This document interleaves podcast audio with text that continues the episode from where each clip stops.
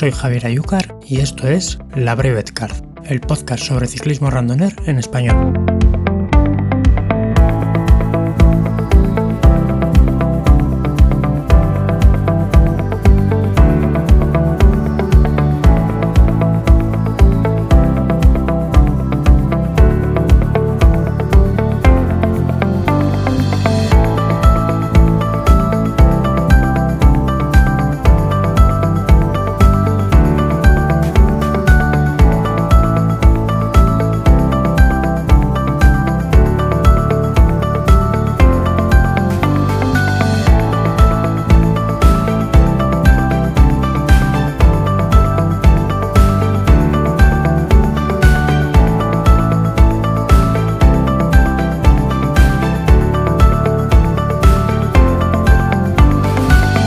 Episodio de esta semana contamos con la presencia de Rousset y Miguel Ángel, miembros de la sección randoner de Spring Bike y organizadores de varias brevets a lo largo del año. Incluso organizaron hace un par de años la Barcelona San Sebastián Barcelona, una super brevet de 1200 kilómetros con bastante desnivel. Rousset y Miguel Ángel nos cuentan cómo se introdujeron en la larga distancia, primero como practicantes y más tarde como organizadores y trazadores de rutas. Además, nos desvelan el calendario de Springback para 2024 y también sus planes personales. Como siempre, espero que lo disfrutes.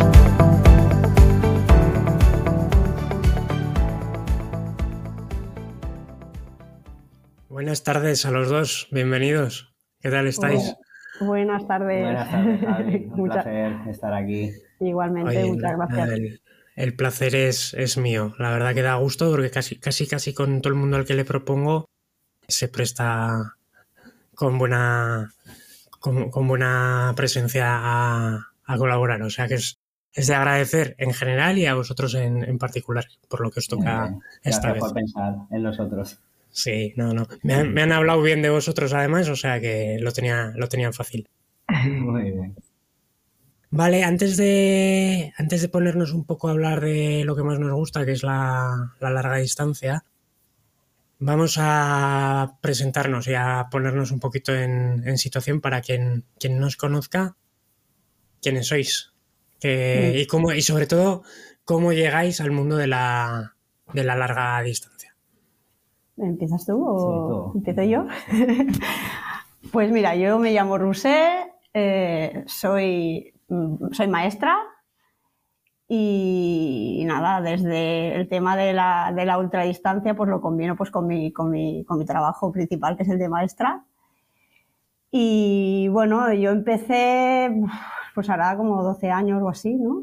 Un poco o más. Sí, ok. El tema de la carretera, o sea, yo desde hace ya tiempo empezamos pues corriendo, luego empezamos con un poco la BTT y, y el tema de la carretera fue más bien mi marido el que me, la- el que me introdujo en, en la carretera mm, porque, bueno, básicamente porque la BTT me gusta, pero a lo mejor quizá técnicamente los tramos complicados yo lo pasaba mal. Entonces, mm, pues probó la carretera, ¿no? También para empezar a entrenar de una manera más, más, no sé, como más regular y tal. Y entonces ya me dijo, ya verás cómo te gustará, prueba la carretera y tal. Y nada, así me metí yo a la bici de carretera y la verdad es que sí que me gustó. Y bueno, empezamos a hacer marchas y marchas cicloturistas, ¿eh? Y luego pues teníamos, pues nos metemos en un club ciclista y ahí ya pues ya empiezas a meterte en todo el mundillo y teníamos un compañero que, que era bombero y que tenía ideas de bombero y que nos explicó esto de las brevets y él nos metió en el mundillo este de las brevets. Ya nos habló de la Paris-Brest y, y bueno, fue probarlo y engancharnos bastante rápido, la verdad. Y además Suele pasar, fue- suele pasar. Creo que fue en el 2015 o en el, dos- bueno, 14. en el 2014 que empezamos y ahí hicimos un 400 ¿no? para clasificarnos para la Paris-Brest y ahí en el 2015 hicimos toda la, toda la serie y la Paris-Brest. Sí, sí. Y ahora te toca a ti. Bueno, pues yo soy Miguel, soy mecánico de profesión y bueno, a mí siempre me ha gustado tema de aventuras, tema de, de la montaña, siempre me ha gustado mucho. Y bueno, descubrí el ciclismo así un poco de rebote yendo a trabajar en bici, empecé yendo a trabajar en bici y poco a poco pues, pues a partir de ahí pues cada vez me iba gustando más y, y- y fuimos alargando distancias, fuimos haciendo hacíamos BTT en aquella época. También hemos hecho muchos viajes en bici, de alforjas, de, de- de toda la vida, vamos, desde el año, a lo mejor el primer viaje que hicimos fue en el 98, por ahí, sí, que ¿Sí? estuvimos en, en, en Austria, dimos la vuelta a Austria en bici, hemos dado la vuelta a Islandia, Islandia. hemos- hemos viajado, lo que era eh, viajar con alforjas, vamos, el, el bikepacking inicial, de, que ahora le llamamos. Sin GPS y con los mapas. GPS, con mapas sí. y bueno, y siempre nos ha traído mucho el, el mundillo este, era más calmado, no hacíamos tan, tiradas tan largas, era simplemente disfrutar del viaje, de, de- de la experiencia y, y poco a poco, pues bueno, a, a partir del 2014 empezamos a hacer cada vez un poco más de distancia, un poco más de distancia y, y bueno, nos hemos enganchado a este mundillo, la verdad. Sí, o sea que venís del cicloturismo más, más esencial, ¿no? Por decirlo de alguna manera, de, Sí, sí. De turismo en bici, como su Exacto. propio nombre dice, ¿no? Íbamos con una bici de montaña y le poníamos rueda fina, o sea Exacto. que íbamos con, la- con las alforjas. Primero eran unas que se mojaba la ropa y luego ya cogimos las impermeables. Yo creo que esa evolución de ir, ir viendo lo importante que es un material adecuado, hemos, hemos pasado... Sí, exacto. Además es curioso Todos, porque, Cada, porque- vez, cada vez llevábamos menos cosas. O sea, no éramos, no, no existía esto del packing, del minimalismo de, de viajar, pero nosotros en cada viaje siempre nos sobraba algo. Y siempre íbamos quitando un poquito de peso, ibas aprendiendo con, Con los viajes, sí. con la experiencia. Vale, me habéis contado un poco vuestra experiencia hasta 2014, hasta, digamos, cuando descubrís con este amigo bombero que algo tienen los bomberos que son un peligro y, y que no se me enfade nadie, ¿eh?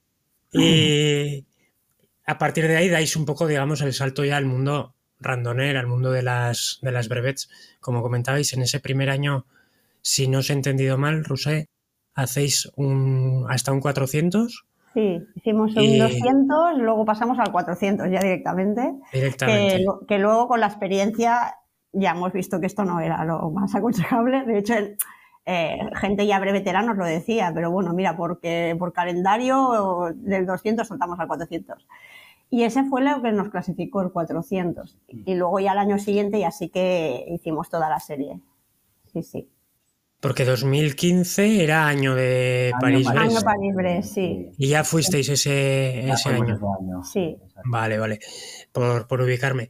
Entonces, vuestra experiencia, digamos, como, como breveteros, como randoners, o llamémoslo, o ciclistas de, de larga distancia, empieza hace 10 años. Estáis de Sí, aniversario, sí. como quien dice. Sí. Sí, sí. Vale, Sí, y en, eso, en estos 10 años, ¿qué, vamos a decir, currículum, por decir de alguna manera? ¿Por, por qué pruebas o por qué distancias habéis pasado, tanto en brevets como, por lo menos tú, Miguel, sé que has hecho Transpir algún año, Sí, no sé tú. Rusesi, también. No, no. Eh, ¿qué- pues eso, un poco las, las pruebas o los- las distancias por las que habéis pasado y, y con cuál os quedáis, ya como, como pregunta difícil. Vale, empiezo yo que he hecho un Sí. poquito menos. Yo he hecho brevets, entonces he hecho dos París-Brest. En el 2015 la hicimos a 90 horas y en el 2019 nos apuntamos a 84. Y luego, hace- dos años fue que la hice la BSB. Organizamos nosotros un, mo- un 1200, la Barcelona-San Sebastián, Sí. también lo hice, o sea, yo lo máximo que he hecho son 2.200, lo que pasa es que la, la Barcelona-San Sebastián no tiene nada que ver con, con la París-Brest, bueno, es otra cosa. Luego, Eh, luego entraremos un poquito en la sí. en, en la Barcelona el- Donosti Barcelona. Sí. Eh, y me, la contáis de, primera mano, sí. Vale, y luego ya yo me metí un poquito en el mundo de la, de la competición, las 12 horas y 24 horas en circuito. Y bueno, es, lo, que he hecho. Hice en el campeonato europeo, fui a Eslovenia, no sé si hace tres años, tres años a Eslovenia, hacer el campeonato europeo y 24 horas y la verdad es que muy bien. Y después también hay, en Italia, otro año, he ido dos años en Italia a hacer, hacer las 24 años, las 24 horas. Y luego aquí también en España, en Cheste, he hecho las 24 horas. En, ¿Dónde era? ¿En Andalucía? ¿Era? En, Almería. Ah, en Almería hice las 12 horas.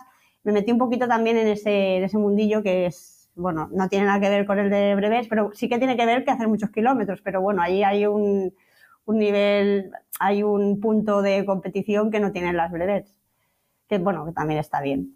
Te iba a preguntar precisamente, perdona que te, que te corte, por la por la diferencia. Además de ese punto de, competición, ¿qué, ¿cómo es la experiencia de estar 24 horas dando vueltas a un circuito? Porque yo coincido en algunas entrevistas y con, con compañeros en las brevets que precisamente lo que nos gusta es conocer sitios, ver los paisajes. Y yo personalmente no tengo nada en contra, pero no, no le encuentro el aliciente más allá de si eres una persona un poco competitiva, ¿no? a estar dando vueltas, más allá de que todos sabemos que un circuito de velocidad no es, no es tan llano como parecen en las, en las pruebas en la televisión, ¿no? Pero cuéntame un poquito, ¿qué, diferencias hay y, cuál es el atractivo que tú le ves al, circuito? Claro, mucha gente me lo dice porque, bueno, sí que hay un componente psicológico en cuanto a que el paisaje no cambia. Estás, estás dando vueltas al mismo circuito durante todo el día. Entonces el, paisaje no cambia. Pero para... En Eslovenia eran 30 kilómetros. Bueno, en Eslovenia era un circuito largo, sí. Y en, y en Italia también era un, subías un puerto y, o sea, que era un poco más, poco variado lo que O sea, no era un circuito de velocidad, digamos, sino un circuito como puede ser el circuito mundial de ciclismo, ¿no? o, algo por el estilo. Exacto, o sea, los circuitos los he hecho aquí en España, en Cheste y en, Almería, sí que eran circuitos y eso sí que era dar vueltas en el mismo recorrido. Y bueno, Italia das vueltas, pero sí que lo que me gustaba también es que tenía desnivel porque subías un puerto, subías un puerto, lo bajabas, había una parte llana, eran también unos 30 kilómetros o así, unos 10 kilómetros de puerto, 10 kilómetros de bajada y 10 de llana, más o menos. Y luego en Eslovenia sí que era completamente llano, que tampoco es muy fuerte, y yo fui un poco a probar y la verdad es que me quedé segunda, o sea que muy bien. Y bueno, hay el componente psicológico, el componente de, exigencia a nivel físico. Em, es una, no tiene, en breve, pues, a ver, también te cansas, también es duro, también te duele la espalda, también te duele, pero la competición, tú te exiges un rendimiento y eso supone un entrenamiento todo el año de entrenar. Bueno, es, es bastante, yo, lo veo también bastante duro la noche también, porque se trata de parar lo mínimo posible en 24 horas, gestionar eso y también que se hacen en verano en época de super calor. El cheste es, yo lo he pasado, pero el cheste es horrible en julio. Eh, muchísima calor y tienes que pasar la calor, luego, luego por la noche, pues gestionar la noche. No tienes un canto porque para mí las vueltas que hacía en Chester no, se me hacían monótonas, porque ahora me juntaba con unos, ahora me apretaba, ahora me centraba en, no sé, horas de noche, o... Para mí no, no, para mí no era monótono. Y también tenía ese componente competitivo que, bueno, para probar, y bueno, porque después yo había hecho mi entrenamiento durante un año, pues también está bien. Eh, ¿Y tú, Miguel? Bueno, pues yo empecé, bueno, también en el 2014, empecé, hicimos, hemos, hemos hecho la Paribera de 2015 y 2019.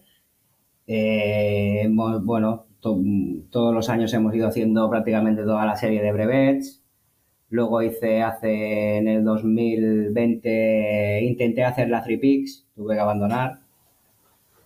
En el 2021 hice Empecé la Transpir y también tuve que abandonar porque cogí el COVID. ya casi, casi, casi al final, sí, sí. Eh, qué puntería. Y, bueno, y este año, este año sí, el año pasado dijéramos sí que la volví a hacer y la, y la acabé. Vaya. Y aparte de eso, pues he hecho SRs, he hecho varias SRs en Francia, una muy bonita que es la Oscatas y la Pirinés, Pirineos Pirinés. Y, bueno, básicamente eso. He hecho el mil de Alicante también, que es un mil muy bonito y bastante duro. Y prácticamente esa es, esa es mi historia. Muy bien. Ya veo que os va, por lo, por lo que habéis dejado caer, además los dos, eh, os va el desnivel, ¿no? Un poquito. Los, los terrenos llanos llanos no, no, son lo vuestro, digamos. Aparte de que no nos defendemos muy bien en ese terreno, bueno, ni en el otro tampoco, ¿no? Pero bueno, que, por lo menos si sufres, sufres alegrándote la vista. A mí, me gusta mucho, a mí me gustan mucho los recorridos. O sea, para mí el aliciente de esto es tener un recorrido que, me motive, vaya. Un recorrido. Por eso yo no hago cosas de estas de 24 horas, porque pienso igual que tú. Me parece aburridísimo. Fíjate, esto lo hablaba con Salva, el organizador de Astorga. Sí, Salva ha estado, estuvo en Cheste, con él, sí. Y él también es de meter, meter ah. guindilla y, y comentaba esto mismo que has dicho tú, ¿no? Que el, al final, tú sabes que si vas a la montaña será más o menos duro, pero los paisajes generalmente defraudan poco. Exacto. Entonces, pues eh, al final buscar, digamos, ese equilibrio entre la dureza y el paisaje, pues siempre, siempre está bien. Vale, eh, bueno, una vez ubicados y vista vuestra trayectoria, vamos a pasar ahora, si os parece, a poner en contexto el club Spring Bike, del que formáis parte o, o, sois, o no sé cómo definirlo. Sí, formamos parte. Y que a su vez es un club organizador de, brevets, si yo no estoy equivocado. correcto. Entonces, contarme un poquito el contexto del, club. Eh, ¿Dónde estáis ubicados? ¿Cuál es la trayectoria como club? ¿Cuándo se da? No sé si es un club que, se, que ya desde su fundación o desde su origen se dedica un poco a la larga distancia, si sois una sección o ha sido conforme los socios habéis ido practicando esa modalidad cuando ha surgido. Mm. Contarme un poquito. Sí, exactamente. El club, bueno, somos de, el club es partió de una, de una tienda que hay aquí en, en, San Felipe de Llobregat y, luego pasó a manos de, de, unas personas que querían llevar la, la, comitiva a la presidencia y todo eso, ¿no? Pero partió de una tienda que vendía bicicletas y empezaban, empezaron de la BTT básicamente también, ¿no? Se hacían salidas de, bicicleta de, montaña. Luego, pues ese club fue creciendo, se pasó, pasaron las manos del propietario de la tienda, ya hubo una, una, comitiva con un presidente, un tesorero, un secretario y tal, ya se formalizó más como club. Y entonces aparecieron, bueno, se hicieron dos, dos secciones, la sección de BTT, y la sección de carretera, pues que organizábamos una, una liguilla, salidas todos los domingos y tal. Y luego, bueno, nosotros como miembros del club, cuando ya nos enganchamos con el tema de las breves, dijimos, ostras, esto es muy chulo, nos pusimos, teníamos contacto con, con el presidente de la, la Randoles Cataluña, preguntamos, ostras, ¿esto cómo se hace? Esto es muy complicado, esto de montar breves, porque veíamos, pues, que, que podíamos ofrecer, porque había poquitas y que podíamos ofrecer y nos, nos nos parecía buena idea pues llevar la iniciativa. estando aquí cerca de Barcelona, pues era un sitio ideal para que para bueno para promover para promover el tema de brevets. De las brevets que bueno hay en toda Cataluña, pero quizá más en el interior o ahora y entonces tan cerca de Barcelona no no había. Y entonces nos dijeron que nada, que ningún problema y nos metimos en un con una subsección, con un grupo de voluntarios. Entonces, pues nosotros estamos ahí pues llevando ese grupo de voluntarios y, desde entonces, eh, desde hace 10 años, no, 8 años creo, 8 años que estamos, no 8 años, perdón, sí, que estamos montando pues breves. Empezamos con un 200, hemos hecho 300, menos 400 me parece que nos queda pendiente, 400. sí, 400. Y el 1000, el, 1000 nos falta. Y, pero bueno, Sí, cada año... No, perdona, el 1000 sí que lo tenemos, del año pasado. ah, sí, el 1000 lo tenemos, no, el que no, tenemos es el 400. El 400 lo tenemos pensado, pero no lo hemos llevado a... Tenemos el recorrido ahí pensado, pero no lo hemos llevado a, término. O sea, que tenemos todas las distancias, pero el 400 eh, todavía no. Lo hemos llevado a término. O sea que enseguida, ¿no? A los dos añitos de empezar vosotros a practicar, supongo que volvisteis con el, con el calentón de la París-Brest y dijisteis, el año que viene montamos algo, Correcto, sí, sí. Fue después de la Bueno, de la París Rousset volvió diciendo, bueno, acabó allí diciendo que no volvería nunca más. Yo dije que no volvía, pero volví. Eh, bueno, no, eres la primera que, me lo dice tampoco. Estas cosas ya sabes que en el momento en que te bajas de la bici y te duele todo, dices que nunca más y al día siguiente ya estás pensando en cuál va a ser la próxima. O sea que...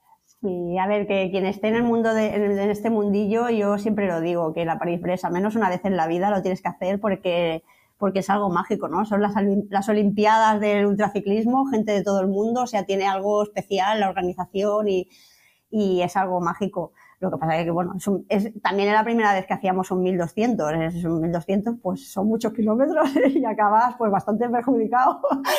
y sí, y aparte, lo que, bueno, hemos ido comentando, que a nosotros nos gusta el desnivel y eso de tanto repecho, mm, bueno, a ver, era la experiencia, el ambiente, el ver gente de todos los países, bicicletas que vamos, que no yo no sabía que existían este tipo de bicicletas. Vivir la experiencia es algo único y yo lo recomiendo pero hemos hecho dos veces, yo no sé si haremos una tercera vez, no lo sé, porque ya conocemos el recorrido, hemos visto la experiencia, todo, que ya lo, al que conocemos o al que se mete en el mundo de las bebés le decimos que tiene que ir. De hecho, muchos, mucha gente que conoce las bebés este año ha ido porque nos conoce a nosotros y se, se lo hemos recomendado. Pero bueno, ya, pienso, ya lo hemos hecho dos veces, pues ahora otras cosas que nos faltan por hacer, ¿no? Bueno, onda que no hay. Sí. eso, eso sí iba a decir, que yo también, yo por ejemplo, Transpirinés hice en 2022, me gustó mucho la experiencia, pero digo, pues es que habiendo lo que hay, o sea, pues prefiero conocer otros sitios, no volvemos un poco a lo del circuito, conocer otros sitios, conocer otras, otro tipo de, de rutas, bueno, eh, al final hay y cada vez hay más oferta además, con lo cual... Sí, sí, además por... todo el mundo, ¿eh? Si te miras el calendario de Randonel Mundial, hay, hay breves todo, el año. mundo, todo el año. 1200 todo el año. En cualquier, bueno, este año no sé si va a haber 1200 en, en España, pero mil sí que va a haber alguna, o sea que... Bueno, yo creo que estaba el compañero de Sevilla, que no recuerdo ahora su nombre, Diego. Eh, Diego, Diego, Ruiz, eh, andaban con, con, el, problema, con el tema con Portugal a, vueltas. Entonces creo que lo van a hacer sin, sin homologar. Que bueno, que yo soy un poco también de la opinión que me le doy más importancia a la experiencia en sí que al, que al sello, ¿no? Pero eso ya cada uno cada uno lo valora como, como quiere. Eh, vale, me habéis entonces contado cómo surge la organización de las brevets. Para este año, ¿qué tenéis pensado, qué tenéis previsto? Pues este año tenemos un 200 y un 600. Y un 600 especial, o sea, con, desnivel. Vale, vale. Bueno, es, especial porque tiene más de... Más de 8, ¿no? Más de 8.000, sí. son 8.000. Vale, vale. Vale, estas son las que han surgido para poder optar al reconocimiento. Al 5.000 o al 10. Bueno, sí. A o al 10.000 también. Sí, porque han sacado las SRs, ¿no? Del reconocimiento, me parece. Sí, que es una, es una pena, la verdad, porque a mí, a mí personalmente los recorridos de las SR me encantan todos, la verdad. Es que, Pero quizá era para fomentarlo, y, pero yo creo que las SR se seguirán haciendo porque tienen también un encanto especial. Se siguen haciendo, lo que pasa que Sophie, que es la que homologa los recorridos de las SR, digamos que se ha salido del ACP, por decirlo de alguna manera. Entonces ahora es, eso es como un, ente aparte, que es el Provence Randomers, y, entonces pues eh, supongo que entonces París ha dicho que como ya no es algo que depende de ellos, no lo, es hablar un poco desde el desconocimiento, ¿eh? También, pero bueno. Sí, tampoco lo sabemos. Vale, entonces un 200 y un 600. La pequeña y la, y la grande. Sí. Y la grande, sí. ¿Qué fechas tenéis para la gente que esté haciendo, haciendo calendario? El 200 es ya mismo, ahora el 17 de febrero, o sea, ya mismo. Y el 600 en mayo, hacemos el, el 25 de mayo que son dos semanas antes, porque este año en principio tiene que haber Barcelona-Perpiñán, que será en junio, son dos semanas antes, o sea que hay... Vale, vale, hay tiempo para ponerse a punto, ¿no? Sí. Muy bien. ¿Y a nivel de calendario personal, vosotros tenéis, tenéis pensado algo? Yo, bueno, yo voy a hacer varias breves. De varios 300 tengo pensado y estoy apuntado a la Chromeboyog. No sé si sabes. bueno, no es una breve, pero ese es el reto del año, dijéramos. Sí, sí. No, volvemos un poco a lo de la experiencia o el sello, ¿no? Que al final. Exacto. Bien, bien. Ahora, bueno, os preguntaba por el calendario personal, pero no me olvido de esas dos brevets que me contáis. No sé si queréis presentar un poquito los recorridos de alguna manera. Bueno, las 600 ya me habéis dicho que es una 600 especial, con lo cual ya sabemos un poco de qué va a ir, pero para la gente que conozca la zona, que no es mi caso, por cierto, eh, no sé si queréis dar pues, un, par de, un, par de, pinceladas de por dónde discurren.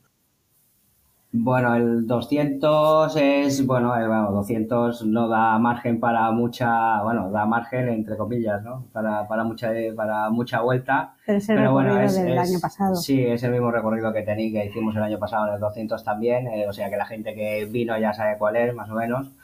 Y, va todo por la zona del Penedés, que es una zona vinícola que está aquí muy cerca de, de, de Barcelona, ¿vale? Está todo por la zona esta del Penedés, dijéramos. Y el 600 es como una pequeña mini vuelta a Cataluña, ¿vale? Pasa por todas las provincias de Cataluña, pasa por varios parques naturales, pasa por San, San de Munt, pasa por el Montseny, por, por La Garrocha, pasa por Pirineo también, por la zona de Castella de Nuc, luego baja hacia la plana de Lleida y volvemos a, San Feliu por el, por el Penedés otra vez es una... Por la parte de Mont Blanc también, sí, esa zona es chula. De Prades, de Tarragona y todo eso. O sea, toca todas las provincias de, Cataluña. Vale, vale. O sea, aprovecháis que ya tiene un poquito más de margen, ¿no? La distancia y, y le dais. Y tocamos un poquito, intentamos buscar, pues la, bueno, hay de todo, ¿eh? hay parte más llana, hay parte, o sea, hay bastante, está bastante equilibrada. 8.600 hmm. salen al final. ¿Y en qué? 8600, no. Se dice así en, un segundo, ¿eh? pero luego hay que, hay que subirlo. hay que hacerlo. Sí, sí. Yo, mira, este año pasado hice las 600 de Zaragoza, que no llegaba, no era una especial, pero bueno, estaba en 7700, o sea que para el caso casi, casi. Y encima era engañoso porque en los primeros 150 kilómetros creo que había subido 1000 de desnivel. Entonces, eso es lo peor. Eso es lo peor. Luego, claro, te metías en la zona de la serranía de Cuenca, que es muy bonito, de Albarracín y toda esta zona. Muy bonito. Y sí, muy bonito, pero no avanzabas. No avanzabas. claro. Pero bueno, sí, sí. Eh, toda una experiencia. ¿En qué os basáis para diseñar estos recorridos? Que es, ya me habéis dicho que, que os gusta el monte, o sea, el, Mm, sí, básicamente eso. Sí, eh, paisaje. paisaje, carreteras un poco menos transitadas, no sé, ¿eh? ¿Cómo, sí. ¿cómo, lo planteáis? sí. ¿O cómo surgen los recorridos? Intentamos buscar dentro de, de, lo que es posible carreteras secundarias siempre, carreteras rurales y montaña. O sea, básicamente es eso. Siempre hay que entender que en 600 kilómetros alguna pequeña parte de nacional vas a tener que coger y alguna carretera que no, que no sea tan atractiva se va a tener que coger, pero bueno, la idea es intentar coger el mínimo posible este tipo de carreteras. Que, sean enlaces, ¿no? Digamos, de alguna manera. Exacto. Sí. Y vale, recorrido Que, que, tenga montaña, que tenga montaña y que tenga paisaje, que tenga, que tenga vistas, que sea, que sea atractivo, vaya. O miradores, o bueno, sí. Exacto. Sí, sí. Que primamos eso, a, bueno, que eso hace que sean más difíciles, porque claro, no es lo mismo hacer un 200 con 1500 de desnivel que, que el 200 nuestro tiene 3200, si no me equivoco, por ahí.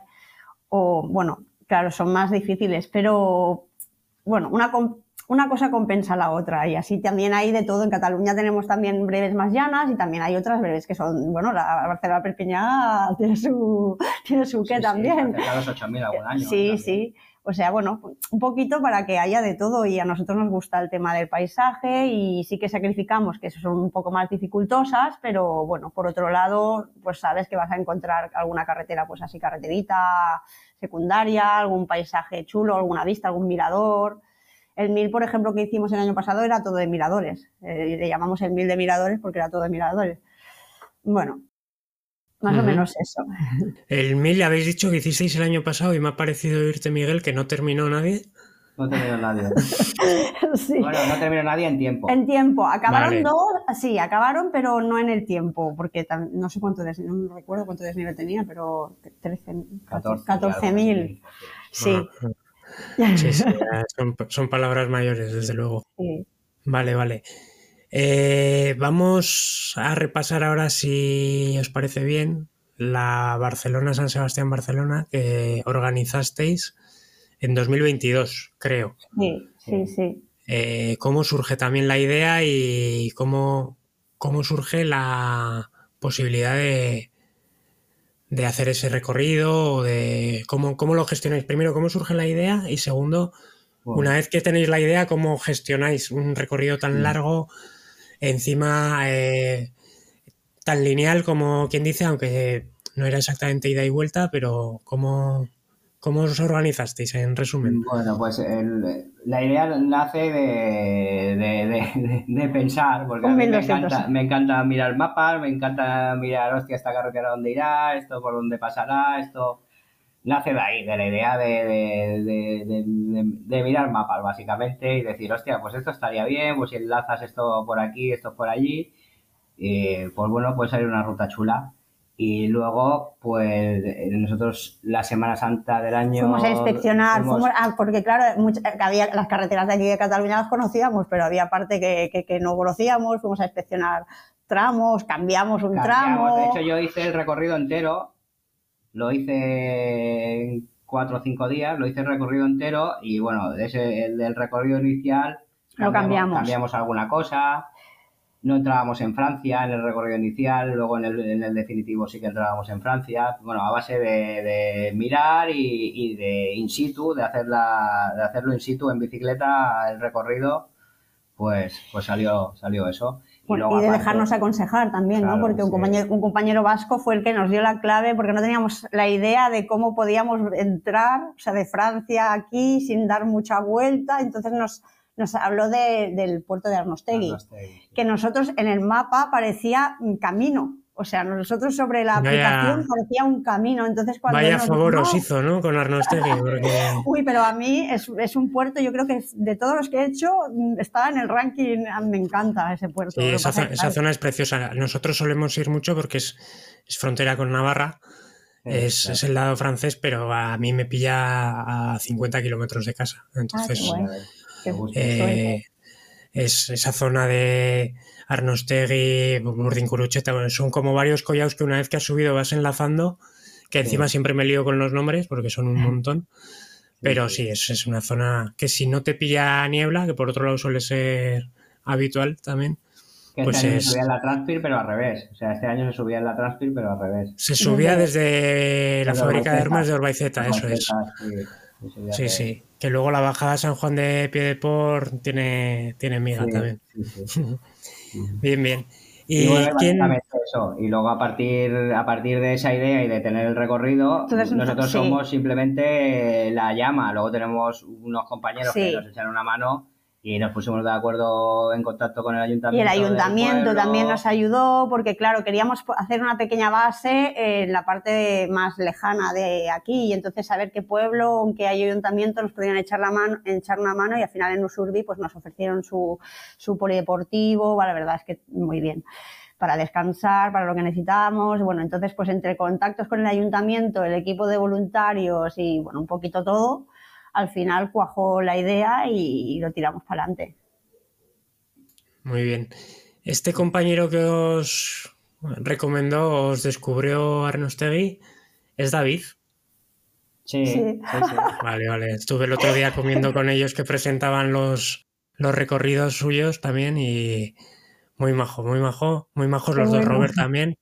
Y, es que me sonaba y ahora que cuando lo has dicho me, me he acordado y digo, será, será David, sí.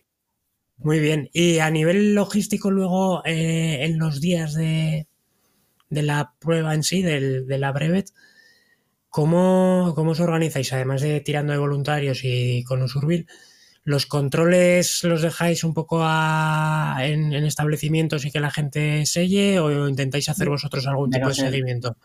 menos el de Usurbil, que estaba, que había una persona del club allí, en Usurbil también, durante todo, durante todo el tiempo que tenía que estar abierto el control. Eh, los demás eran tipo breve. Tipo como una breve normal. Sí. Lo único diferencial que sí que es verdad que a nosotros nos fue muy bien, sobre todo para nuestro compañero que estaba en Usurbil, es que llevaban un, llevaban un, tracker. un tracker. Llevaban seguimiento. Llevaban un seguimiento, vale. entonces también nuestro compañero podía ver quién se acercaba y cuándo sí, y todo eso. eso. Os facilita, digamos, la, la intendencia, ¿no? De, de Sí, alguna Un manera. poco modernizar un poco, era el breve punto 2.0. Sí. Sí, sí, no, está, está bien y sobre todo pues en caso de cualquier incidente, ¿no? Para vosotros como Sí. organizadores os, os facilita de alguna manera la labor. ¿Y qué tal fue la experiencia? Muy bien, la verdad. Tuvimos, no sé, si unos 50 participantes. Sí. Así, Bueno, ¿eh? eh, sí, sí, y de gente, claro, y de, de- es que gente, gente de toda, de toda España. In- Incluso vino un, que, que al final el participante no se encontró bien y no la terminó, pero de Portugal vinieron, y increíble. Bueno, nos enviaban mails que al final no cuajó gente de Austria o decir, ostras, el alcance, o sea, es que es, es increíble cuando vas viendo que te va llegando mails de gente que te pregunta, ostras, me está preguntando uno de no sé dónde. Ruso, ¿no? Sí, un ruso, bueno, y la verdad es que muy bien. Luego, bueno, la experiencia, pues es una experiencia, son 1200, pues es una experiencia diferente. Bueno, ella lo hizo. Ella, Yo lo ella hice. o sea.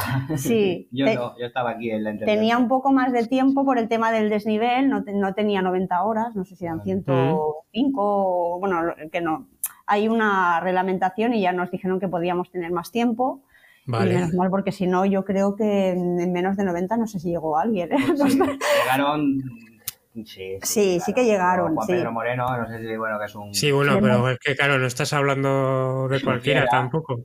Otro chaval de Zaragoza también que, que empezó, que se estrenaba ahí en esa, Ah, en sí. esa distancia que, que también. que estaba ahí con el Juan Pedro ahí mano a mano, primero, segundo, segundo, Sí. sí. Sí, sí. Bien, bien. O sea que la que- experiencia. Eh, Llegaron, yo creo que cuatro o cinco personas en tiempo de 90 horas, si hubieran tenido 90 horas. Los Sí. demás todos. Pues un poquito más, llegaron sí. Vale, vale. Con el tiempo ampliado. ¿Y tenéis previsto repetirla en algún en un futuro a medio plazo, vamos a decir? ¿O, o fue algo es- puntual? En principio no lo sabemos, porque todos nosotros sí que pensamos que el tema de las breves lo, lo tiraremos para adelante mientras tengamos, o sea, mientras no seamos, no seamos él y yo y ya está. De momento, mientras el grupo de voluntarios que tenemos tenga ganas de hacer cosas y montar cosas, pues nosotros tiraremos para adelante con lo que haga falta. Pero bueno, por eso que es un poco año a año. Año Vale, a año vale, vamos vale. decidiendo.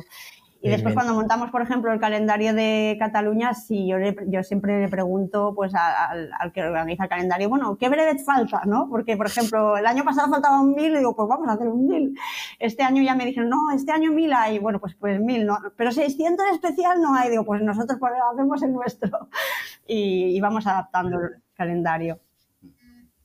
Muy bien. O sea que os digamos que entre los clubs de Cataluña os coordináis para que haya un calendario lo más variado posible, ¿no? De- Sí, de para manera. intentar que estén todas, vaya, para por si lo, si quieres hacer todas las breves en Cataluña para poderlas hacer aquí y no tenerte que desplazar, pero que bueno, que, que también está muy bien desplazarse. Sí, y hacer breves en otro Sí, sitio. sí. De hecho, Vale, algo, vale. algo queremos hacer. Mm. Bien, bien. Vale. ¿Qué significa para vosotros la larga distancia a nivel ya individual? Miguel, que si quieres empiezas, empiezas tú. Pues, pues no sé, sonará muy atópico, pero para mí es un viaje, pero un viaje interior también, aparte de un viaje de paisaje, es un, es un viaje interior, porque bueno, pues porque pasas todo tipo de estados de ánimo en, en un solo día, estás, si tienes poca, yo siempre digo que si tienes pocas vacaciones, vete a hacer un viaje en bici de este tipo, porque estás tres días y parece que lleves tres años el rato de la bicicleta. O sea, el tiempo, el tiempo, Pasa el día, el día es como, como larguísimo, parece que llevas dos días y dices, pero hoy ya que estamos a martes, a miércoles y parece que, que- que llevo tres semanas aquí en la bicicleta. Y bueno, y básicamente es eso. Yo creo que es un viaje, un viaje exterior y un viaje, y un viaje interior. Por, el hecho de que te ayuda, bueno, pues te ayuda a, conocerte, a, a, limpiar tus mierdas mentales muchas veces y, bueno, mm. básicamente eso. sí, sí, eso... me gusta por eso.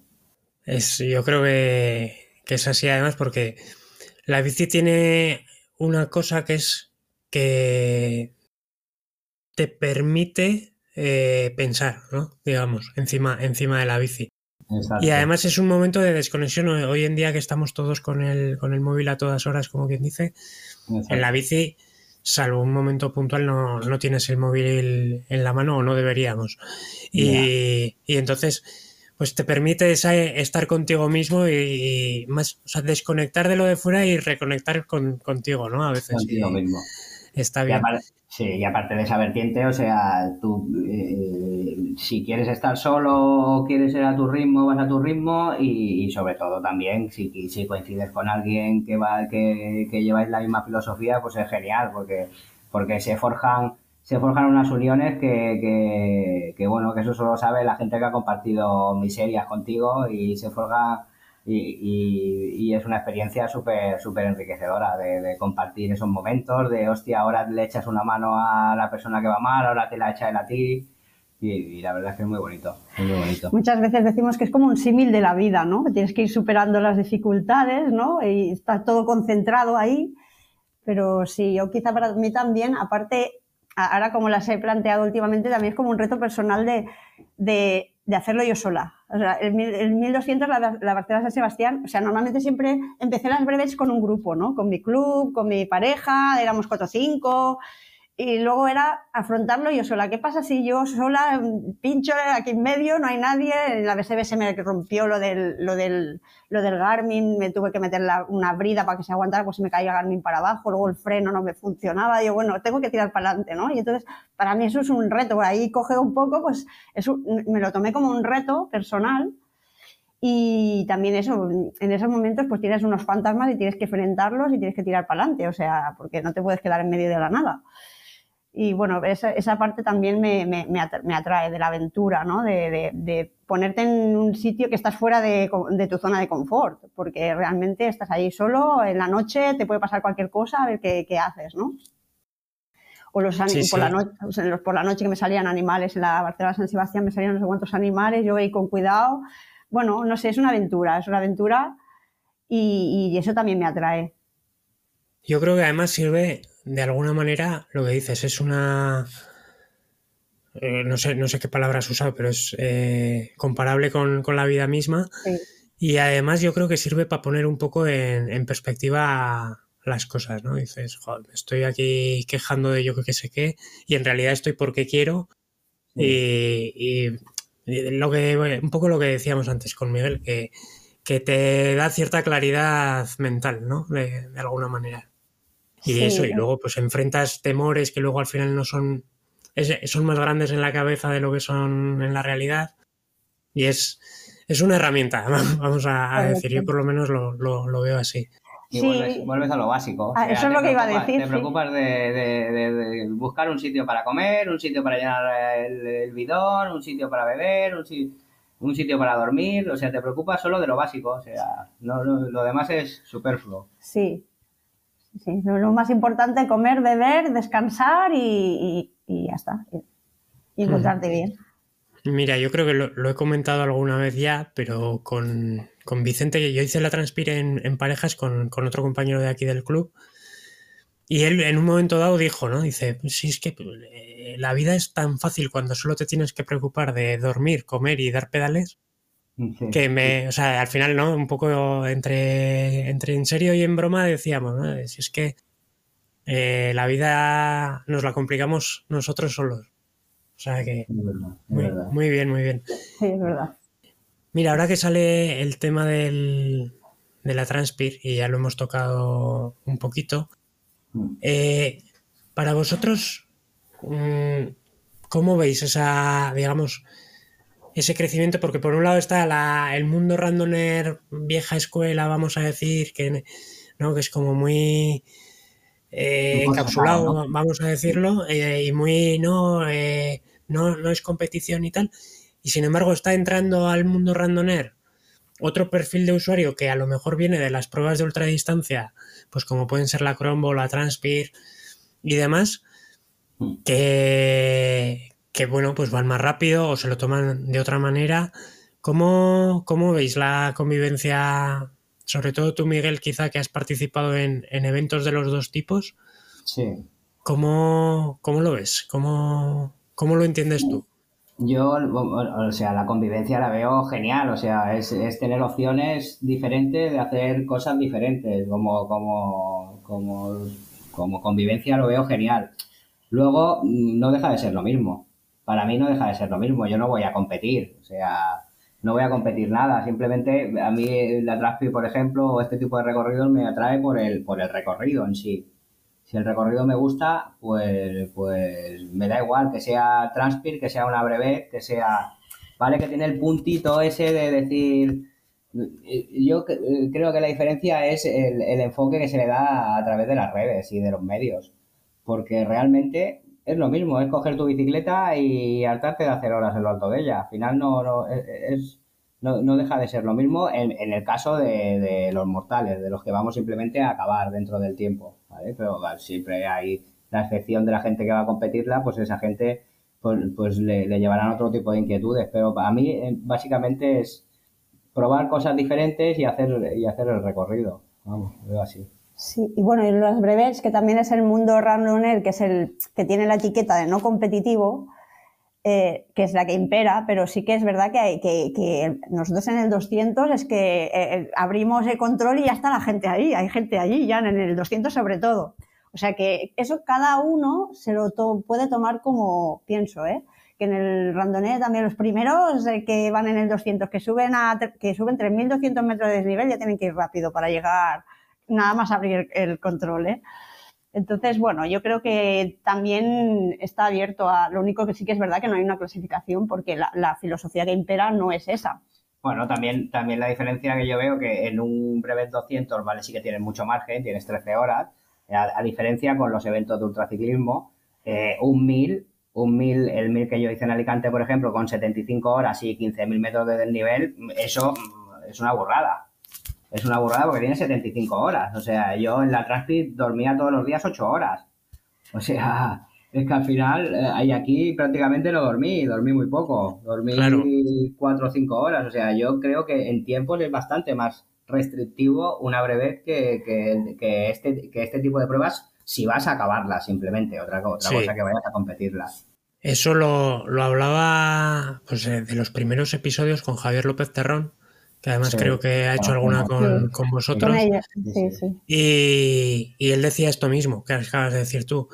Parece que las brevets eh, pues tienen ese espíritu de no competitividad, de ciclismo tranquilo, pero a nivel de corte, eh, sobre todo en las largas, te obliga a, a, quitar horas de sueño bastante más que, por ejemplo, pues lo que dices, ¿no? Una Transpir, por muy dura que sea, tú te haces tus 250, tus 300 kilómetros al día, pero duermes, tus, mm, o sea, cenas, cenas y desayunas de hotel, si quieres, y te da tiempo, ¿no? Digamos, entonces, eh, sí que es verdad que, que no es tan clara la diferencia, sobre todo en ese sentido, y luego yo coincido plenamente, y además lo hemos hablado también con, con otros invitados, que para el grueso de la gente del, del 20 para atrás, digamos, en una prueba de ultradistancia, el espíritu de compañerismo es el mismo, el, lo que buscas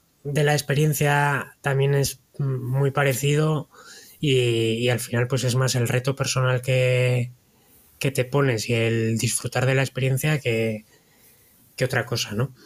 Entonces, y, a la vista está que además luego acabamos coincidiendo en, en un otro tipo de eventos prácticamente la, misma gente, ¿no?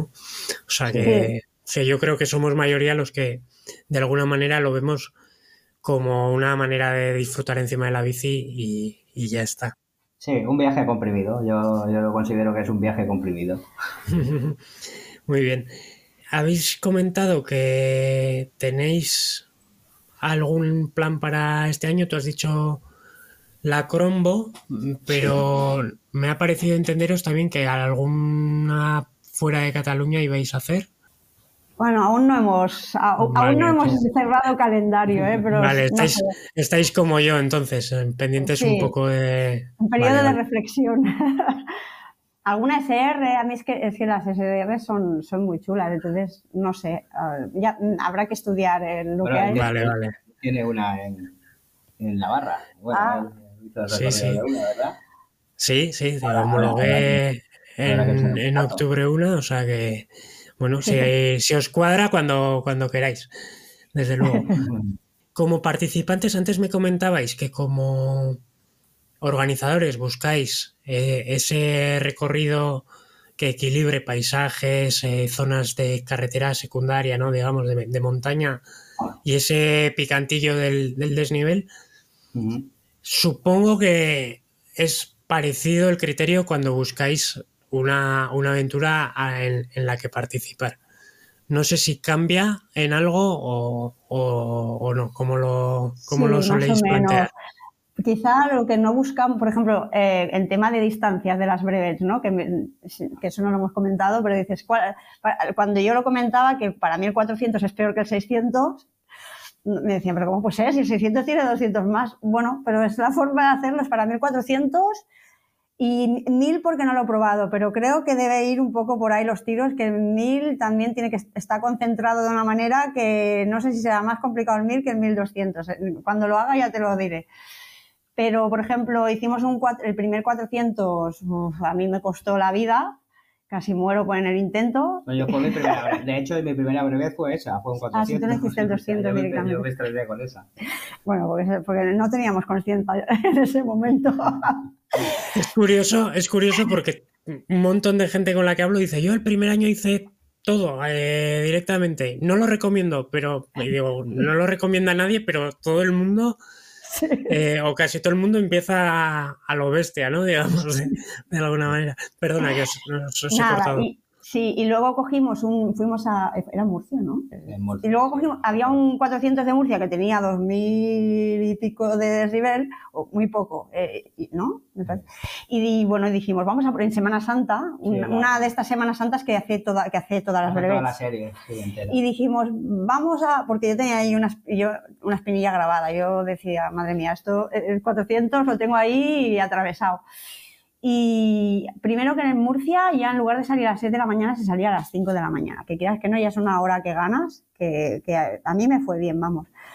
Y luego al ser tan llano, pues bueno, acabamos pues a una hora más decente y me quité ese, no sé, esa, eh, esa espinilla que tenía con el 400 de tanto sufrir.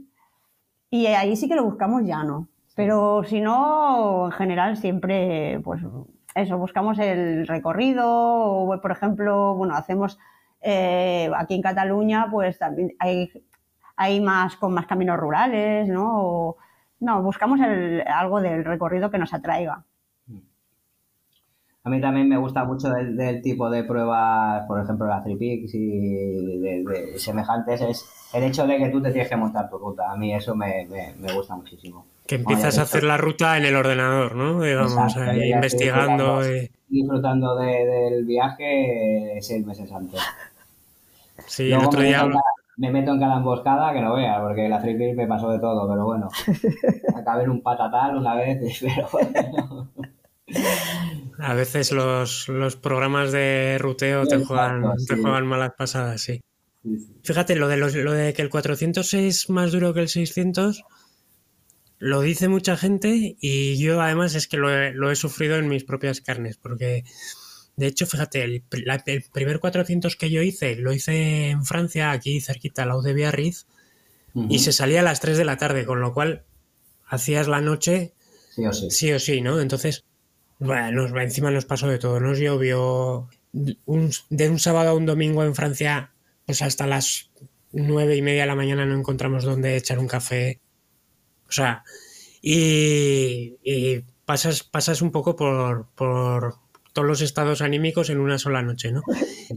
Y luego, sin embargo, este año, la 600 de Zaragoza, que era ya, te, os he dicho, eh, tenía desnivel y además lo tenía como muy concentrado. Sin embargo, llegué, ya llegas cansado, pero más por la postura y por las horas de bici que por la paliza física en sí. Y tengo mejor recuerdo ahora mismo de las 600 que de las 400, porque... Pero supongo que porque paras, ¿no? También, paras a dormir. Es que, mm. claro, hay gente que lo hace, yo lo entiendo como yo lo hago, yo 400 lo hago del tirón y 600 paro y descanso. Claro. A ver, si un 600 sin dormir ya sería otra cosa, pero... Un 600 especial, si es muy duro, no sé hasta qué punto te permite tampoco parar demasiado, ¿no?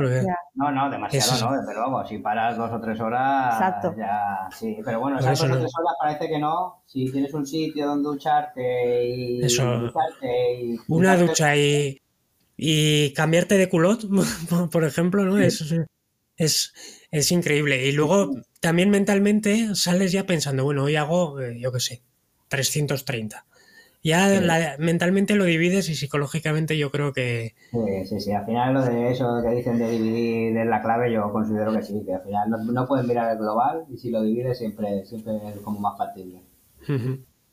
Si tuvieseis que darle un consejo a alguien que se está planteando hacer este año por primera vez alguna brevet, ¿qué le recomendaríais? Ahora que sale un poquito el tema de cuál es más dura, de lo de dormir, ducharse. Yo, yo si siendo, eh, o sea, pensando racionalmente, yo creo que lo tendría, que sería recomendable hacerlo con una persona que tenga algo de experiencia. No, no. Acompañarse de alguien. Acompañarse de alguien que haya hecho algún tipo de pruebas de este tipo y, y, bueno, escucharse mucho y, y llevar su ritmo. Su ritmo sin excederse, sin entrar en, ritmos locos de, velocidades y olvidarte de, tener previsión de que tengo que llegar aquí en tanto tiempo. O sea, simplemente acompañarse a una persona que tenga algo de experiencia y disfrutar del, y disfrutar del día. Y, ir paso a paso, en realidad, que nosotros no lo hicimos, pero luego lo ves porque luego vienen las lesiones eh, y piensas, si lo hubiera hecho bien, esto no hubiera llegado, ¿no? Entonces, al final eh, hacerlo poco a poco, con paciencia, paso a paso. Si alguna no la puedes acabar, pues no se acaba, no se acaba el mundo, ya la volverás a hacer el año que viene, ya no sé. Entonces aprendes, ¿eh? De todas aquellas que no has podido acabar o que has pasado un mal rato o qué tal, de todo eso es de lo que aprendes, de, aprendes de, tu cuerpo, de, cómo responde tu cuerpo en según qué momentos y si ha respondido mal un día, pues por el calor, porque faltaba la comida, porque de hidratación, porque no has, no has entrenado suficiente, porque no estás preparado físicamente, por lo que sea, a partir de ahí empiezas a aprender y corriges y el año siguiente seguro que te saldrá mejor. O no, porque a veces, mira, al año siguiente te cae un diluvio universal y te va peor, pero aceptar las cosas como te vienen y paciencia, pienso yo. Sí, y aparte que el cuerpo, el cuerpo yo creo que también poco a poco el, cuerpo se va acostumbrando a las horas, se va acostumbrando, pero, pero es verdad que, bueno, cada uno tiene su tiempo, tiene su proceso, pero que yo creo que todos necesitamos un tiempo para que el cuerpo se acostumbre al estímulo, vaya. Muy bien, yo poco más que añadir en ese sentido, porque eso y lo que has dicho, Rusé, de ir paso a paso, no solo en las distancias, sino dentro de la misma, de la misma brevet. Eh, ponerte como meta cada control, no obsesionarte con, Buah, tengo que hacer, no sé, eh, aquí muchas veces hablamos, ¿no? De 200, como ya has hecho 300, 400, 600, 1000, el 200 como que es el, el hermano pequeño pero hay mucha gente que la primera vez que hace un 200 no ha hecho 200 kilómetros nunca y es, y es todo un, reto. Entonces, pues no obsesionarse, hacer, pues de, generalmente los controles no suelen estar más o menos cada 40, 50, 60 kilómetros, que son distancias asequibles, y tomártelo como pequeñas etapas, yo creo. No, no sé si opináis lo mismo. Sí sí, sí, Parar cada control, pero ya hay momentos que a veces paras incluso antes del control, ¿eh? porque no llego, o tengo que comprar agua, o tengo lo que sé. Yo sí que me hacía de control a control, pero según en qué distancias llega un momento que a lo mejor de, no llegas al control. Pues si tienes que parar antes, pues paras antes. ¿no? Es, un poco escuchar a tu cuerpo también. Sí, sí, importante, importante escuchar al cuerpo. Pues no sé si queréis añadir algo más, porque yo por mí con estas, con estos consejos mm, me mm. parece Bueno, nosotros somos muy novatos, ¿eh? Somos muy novatos o sea, no somos nadie te van a dar consejos, pero bueno, que, pero vamos. Bueno, yo creo que al final no importa tanto la experiencia que tengas, sino la experiencia, digamos, acumulada, ¿no? De, pues, por aquí ha pasado gente desde Emilio, que tiene siete Paris-Brest, a gente que era el primer año que hacía un 200. Entonces, pero sí que, sí que la experiencia de cada uno, yo creo que es, igual de válida, en el sentido de que eh, incluso en la misma brevet, para cada participante la experiencia debe haber sido totalmente diferente. Entonces, pues cualquier vivencia y cualquier punto de vista, eh, yo creo que le puede servir a la, a la gente. O sea que en ese sentido. Sí, eso como, como organizadores lo vemos mucho, ¿eh? cuando llegan, que lo recibimos cuando llegan, cuando lo que más a mí es una de las cosas que más me gusta o más me llena es cuando te, les das pie a hablar, ostras, me ha pasado esto, lo otro, porque luego por la noche no sé qué, me he perdido, y las aventuras que les han pasado en, esos kilómetros es muy chulo. Y es lo que tú dices, que cada uno, dentro de la misma bebé, cada uno ha tenido su historia particular, o sea, cada uno tiene historias dentro del mismo recorrido, dentro del mismo día, cada uno lo siente y lo vive de una manera diferente. Mm. Pues muy bien, pues de nuevo, muchísimas gracias por, por pasaros por, por el podcast. Ha sido un placer. Esta, esta horita que llevamos ya, que parece mentira, pero se me, se me pasa el tiempo a mí volando. Y nada, nos vemos en, en alguna seguro. Yo me, he propuesto empezar a hacer alguna en algún sitio distinto porque casi siempre he bajado a Zaragoza y, iré cambiando. O sea que no, no descarto, si no es este año el siguiente, pasarme por, por, vuestras, por vuestros dominios, como, se dice. Claro que, sí. Perfecto, pues nada, un placer chicos. Muchísimas gracias. Muchas gracias a ti. Gracias a ti. Hasta luego. Adiós. Hasta luego.